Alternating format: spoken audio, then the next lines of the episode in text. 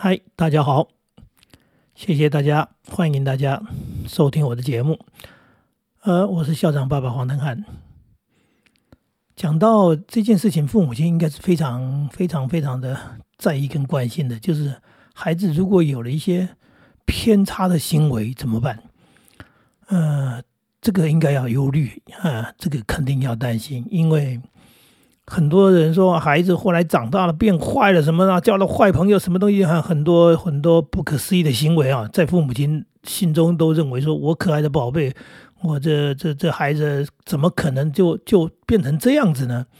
那当然，其实他是有原因，他有原因不是他长大突然间变坏，他肯定在成长的过程当中有了一些偏差的行为，有了一些。呃，不知不觉建立的一些所谓错误的价值观，或者我们讲说，他可能在这个成长过程当中，因为某些偏差行为的被忽略或者被包容，然后他慢慢累积，等到长大的时候，当然问题就随着年龄呃扩大了，这时候悔之啊，真的叫做后悔来不及了。那这不叫预防，而是说。如果前面有这些征兆或者有这些问题，为什么父母亲不知道或者叫做没处理了啊？我们不希望他从一个小问题变成大问题。问题是小问题的时候，也就是这些小毛病、小问题、这些偏差的事情发生的时候，那家长到底是在什么样的状况？呃，根据我的经验，第一种状况是没有察觉。为什么孩子的行为有了问题没有察觉？那当然跟父母亲本身可能呃在工作上、在生活上的状况有一点关系。一种就是太忙嘛，那太忙忙到其实也跟孩子接触的时间、相处的时间并不多，所以没有察觉，呃，可以说是蛮正常的事情哈。真的是说过度忙碌啊，只忙于工作生活，忽略家庭教养的部分。其实这一类的人啊，应该说产生这种问题的人呢，呃，属于呃多数啊，就是太太忽略了，总以为说工作赚钱呢就是呃很重要的，就是全部，然后赚钱回家把家养好，大概就是成功了，却忽略其中间可能会出问题。那我们不要。举什么什么什么某某某某人呢？那当然，当然，在这个社会上，有些发生一些重大案件的时候、重大问题的时候，事实上我们也是从新闻上去读到。那对于他的家庭状况，我们并不完全了解。可是我们可以可以预想的，就是说，这孩子并不是小时候哎就已经是这个样子。他当然这个问题就刚刚讲是扩大。那这个没有察觉部分，在这里提醒家长：，嗯，你再忙碌，真的好好思考一下。你工作为了什么？为了家庭嘛，对不对？那为了家庭，忽略了家庭的成员，尤其幼小的孩子，那不是爱，那真的是一种人生很大的一种遗憾。那第二种状况呢？他不是没有察觉，他是应该怎么说？他就是很容易就被孩子给糊弄蒙骗了。那这这怎么会？大人被小孩子给糊弄？或者蒙骗了呢？应该是一种，嗯，应该讲说，呃，我要怎么去形容它呢？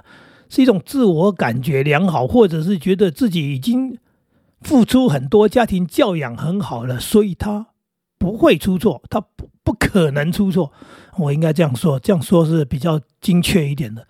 为什么？因为我也遇过家长啊，跟我在讨论到孩子的问题的时候。我发现，嗯，家长非常坚决的，坚决的，就是，呃，我的孩子这个事情，因为因为事情是跟学校之间发生的问题嘛，那我们当然也知道说是有问题，老师没错。可是我一次又一次听到他在抱怨的时候，他在在在描述的时候，我就发现说不对呀，啊，所谓的不对，就是说老师可能有问题，但是你的孩子也可能有问题啊，那你。听信你孩子的一面之词，或者应该讲说，你相信孩子，然后竟然不相信老师，那这个对某些人来说，他觉得啊，本来就这样嘛，因为孩子是亲人，是自己人，老师是外人，他已经在立场上有一点那种，哎，不应该讲说他本来就有所选择，就是我我我的孩子，甚至我听到这句话就是非常有趣，他说我的孩子不可能骗我，我的孩子是不会说谎的。那我听到这句话，我就默默的低头低下头来。我们所谓的偏差行为、说谎或者叫做掩饰，这其实是人性的一部分。那这这个怎么可能说我的孩子不会说谎？你对孩子这么强大的自信心来自于什么？来自于他是个天使，每个孩子都是天使。那你这个这个相信是其实最主要原因是你认为你的教养或者叫做你的爱。呃，给了孩子，所以孩子既然是因为你这么爱他，所以他不会说谎，还是说我的家庭教养是非常的成功的，所以他不会说谎。其实这两件事情都很吊诡啊，就是说你给很多孩子这个给他很多爱，你对他很多很多的这个付出，并不代表他不会走偏。那我们常常讲说，有时候问题不是出在这里，而是更更有一些所谓的实质上的问题，就是哎，你到底。对他有多少的了解？你给的爱是哪一种爱？是真正的关爱，还是属于诶大部分的溺爱？那这些东西当然就很难再去做界定，因为你的家庭当中的事情，你们的生活我们没有办法了解嘛。只是说你自己必须去理解一件事情：说孩子有没有可能发生偏差行为？在我当老师的多年、多年、多年的这种经验当中，其实人的成长过程当中，啊，多数人都会犯错的。啊，多数人都可能在某些人性上也好，或者在那个情境上面的发生之当中之后，甚至是说为了自我保护，所谓自我保护是一种防护机制嘛，就是我可不可能逃避过这一次的惩罚？哎，我能不能减轻这一次的责任？就类似这样东西，所以避重就轻也好，说谎也好，那这种事情其实是蛮常发生的，甚至我讲的比较现实一点说。啊，大人都会做这个事情，对不对？我们这这这简单的说，这是人性的一部分。你怎么认为说你的孩子绝对不会？啊，那这样的一种一种误差哈，所谓的说错误认知，可能就掩饰了孩子的行为，甚至放纵了，让他更容易把这个事情是扩大。就是说，第一种状况是我又过关了，那再来的状况就是，你看爸爸妈妈相信我到对，连老师他都不相信了，那。接下来他可能哎，可能继续发生事情的时候，他就是不要说到为所欲为了，他就会很放心的、很大胆的继续编织谎话，或者他的某些的行为错误的行为，他仍然可以用嗯几句话就糊弄过，就掩饰过，然后父母亲还是在。不察觉，所谓的不察觉，其实不是不察觉，就是有看到行为了，但是都得都得到了合理的解释，而这些解释其实其实就是孩子偏差行为的一个所谓的继续扩大。那像这些事情当中，我们真的很不愿意，到了孩子更大的时候，就看到更大的问题。如果说他没有。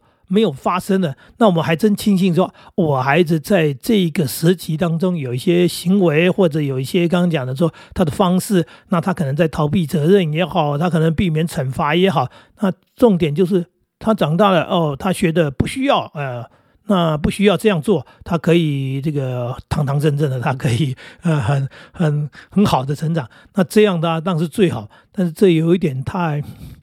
呃，应该讲鸵鸟心态吧。你明明知道有问题，然后总会认为说啊，他长大就会变好啊，这就是另外一种家长。我也遇过家长，他竟然是这么有意思。他看到孩子的行为，他不是视而不见呢啊，他应该叫视了，然后也看到了，然后他不在乎。他竟然跟我们讨论到啊，说什么？他说：“哎呀，哪个孩子不是这样？我小时候也是这样，我们以前都是这样啊。”对，他就把那个事情合理化了，就是。所有的人都会犯错，这个我同意啊。那犯错之后呢，他竟然不以为意，这一点我就不同意了。为什么？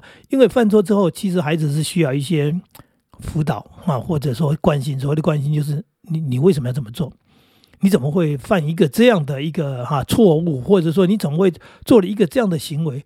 这个部分你是需要去关心、去跟他讨论的，甚至讨论一些价值的部分，对不对？价值的部分很重要，对。甚至我们讲说。我们看过啊，孩子看到东西的，他偷了，他为什么偷了？当然，第一个他他可能没钱买，或者说父母亲也不准他买。然后他偷了的原因是他想要啊，他想要以后，这个在某些行为当中，我们来讲说，这个也是人性的一部分。他想要，他据为己有了，他偷窃了，那父母亲你怎么处理？当然你要处理啊，对，因为这是一个偏差的行为嘛，这是一个错误的价值观嘛，不能说我喜欢，我想要，我就呃不择手段的用偷窃的用什么方式来获得。可是父母亲如果认为说啊啊，这人性的一部分嘛，这本来就这样嘛，呃，人本来就会偷嘛，或者说我小时候也偷过嘛，那你就你就太忽略了，也太轻率了，这个事情难免啊。不知道他长大到后后来会扩大成什么样子的时候，其实他是被纵容的。也就是说，我爸妈知道啊，我爸妈也看到了，他觉得无所谓啊，他觉得可以啊，那这就是父母亲。的那个错误观念造成的，也就是说，我讲到现在大概有几种状况，一个是就是实在太忙了，根本没察觉，哎，所以事情不断的、慢慢的发生，然后就像那个水库有有个小裂痕，后来就越来越越严重，最后溃体了。这个是叫做忙碌忽略。那一种是这种视而不见啊，看到了，哎呀，这正常了啊，那这个是叫做纵容啊，这种纵容当然他。同样的，他更可能发生更严重的事情。那第三种是最最冤枉的父母，就是说，我很爱他，我也付出很多，我不相信我的孩子会犯错，所以我孩子肯定没错。好，那这有一点叫做自我欺骗吗？或者叫做应该讲说有一点自我催眠吗？或者应该说你不能承认你的孩子会犯错？其实这也是一种。很大很大的问题，就是孩子犯错的时候，重点刚刚讲的，我们是要 关心嘛，要处理嘛。可是当你麻醉自己说我的孩子不可能犯错的时候，其实你跟那个 跟那个视而不见，其实是一样的。你也是纵容，那当然你可能有一点就是比较觉得自己可哎应该不会犯错，就是我都已经为他付出这么多了，我都那么爱他了，所以他不会犯错。这个嗯。说起来还是很残忍的，就是说，呃，这三种父母其实都在犯错。就是说，孩子已经犯错，但是你也犯错。通常孩子的这种偏差行为后来扩大，变得越来越严重，变得不可收拾。就是孩子也犯错，父母也犯错，就是共同的犯错。所以累积起来，到后来到了不可收拾的时候。那不管说是新闻上报道的什么某某少爷，后来父母亲出来，呃，道歉啊，然后遮着脸啊，戴着帽子啊，反正真的无无脸见江东父老了。这个亲戚朋友面前抬不起头来，社会大众，哎呀，连不认识的人他都不敢给人家看到脸了，何况何况自己的所谓的这个家家人啊、亲族亲亲属朋友当中，这真的是很。很很惨的一件事情，就是人生怎么会走成这样子？而且这个部分是被孩子给毁了。就说你明明好好的，为什么这样？但是又回到我常常在讲了，孩子不是突然间变这样，所以孩子毁了你的原因是因为你教养他出了问题，然后呢，你让这个问题扩大了，最后变成一个大问题。那到了大到不可收拾的时候，无法面对的时候，其实那是已经是人生很悲惨的部分。所以看到孩子的偏差行为或者被通知，有时候你是没看到，是学校通知你的时候，其实你要站在一个非常客观的立场，不管你有多么爱你孩子，请你好好谈，甚至发挥一点侦探精神，在跟孩子谈的当中，他是不是避重就轻，他是不是啊？刚刚讲的，他是不是在说谎？你应该有一点察觉的能力嘛。呃，有一个一个曾经我经历过的身边的就是朋友的小孩嘛，那他发生事情的时候，我第一次、第二次帮忙，哎，后来我就跟他讲，我说，你可能要要注意，因为孩子讲的部分不全然是真的，因为我们在跟老师讲的时候，整个事情这样，他就说我孩子说的，好的，那老师老意思是说是老师骗人，而不是孩子骗人，好吧？那你一次两次，到了后来有更明显的事情出现的时候。